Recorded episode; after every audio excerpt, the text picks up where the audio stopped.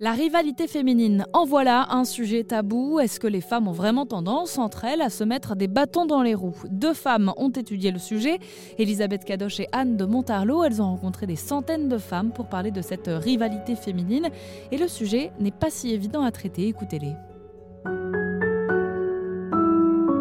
On a vu un petit groupe de femmes qu'on a interviewées ensemble et on parlait de la rivalité en amitié. Et là, elles ont commencé, alors il y avait tous les âges, elles ont commencé à nous dire, mais non, n'importe quoi, moi, ma, mon ami, c'est ma vie, c'est ma sœur, ta, ta, ta, ta. Et puis, dès qu'on a commencé à gratter un peu le vernis, ah oui, mais il n'y a pas un petit peu de jalousie? Oui, ben bien sûr. Et tout d'un coup, ça, s'est ouvert. Mais bien sûr que on a quand même eu euh, des réactions de deux, trois femmes qui nous, a dit, qui nous ont dit euh, vous allez apporter de l'eau au moulin des hommes, ou alors vous allez, euh, c'est contre-productif, euh, c'est pas bien. Mais bon, on peut effectivement euh, nous reprocher de, de, vouloir dire que c'est un travers des femmes. Il se trouve qu'il y a beaucoup de féministes, on peut le dire, qui nous ont dit que c'était un mythe, un mythe qui profitait aux hommes. Mais en vérité, dès qu'on a commencé à faire l'état de lieu, on s'est bien rendu compte que c'était une réalité et pas un mythe. Alors après, chacun peut, peut l'envisager comme il veut, mais voilà, ça existe c'est une réalité et autant l'accepter et essayer d'en parler. Ça nous semble plus constructif en tout cas.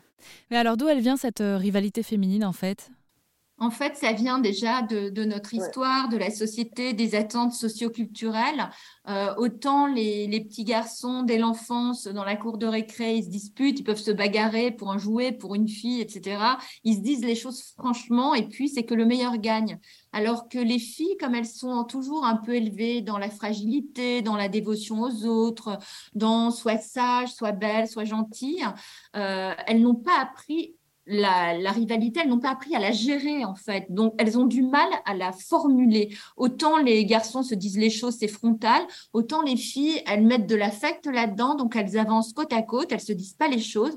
Et le jour où il y a un souci, euh, elles gardent ça en elles et ça déborde et ça devient de la rancœur et ça devient de la rivalité. C'est vraiment la, gestion de la, de la compétition et de la rivalité qui est différente chez les hommes et chez les femmes. Et les femmes, comme elles, comme elles répugnent à en parler, qu'elle n'aime pas dire euh, oui, je suis un peu jalouse de toi parce que tu as réussi telle chose et que moi je le visais, etc.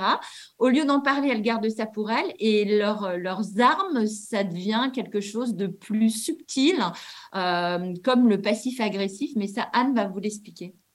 Oui, effectivement, elles, n'ont pas, euh, elles n'ont pas du tout le devant de la scène pour exprimer euh, leur colère, qui fait partie de la rivalité ou de la jalousie, etc. Et elles utilisent le passif agressif, c'est-à-dire que toutes leurs compétences psychologiques, de dialogue, etc., elles le tournent pour euh, s'attaquer entre elles. Donc ça donne, euh, des, ça donne des, des, de la mesquinerie, c'est beaucoup plus sournois, c'est de l'exclusion, c'est du commérage.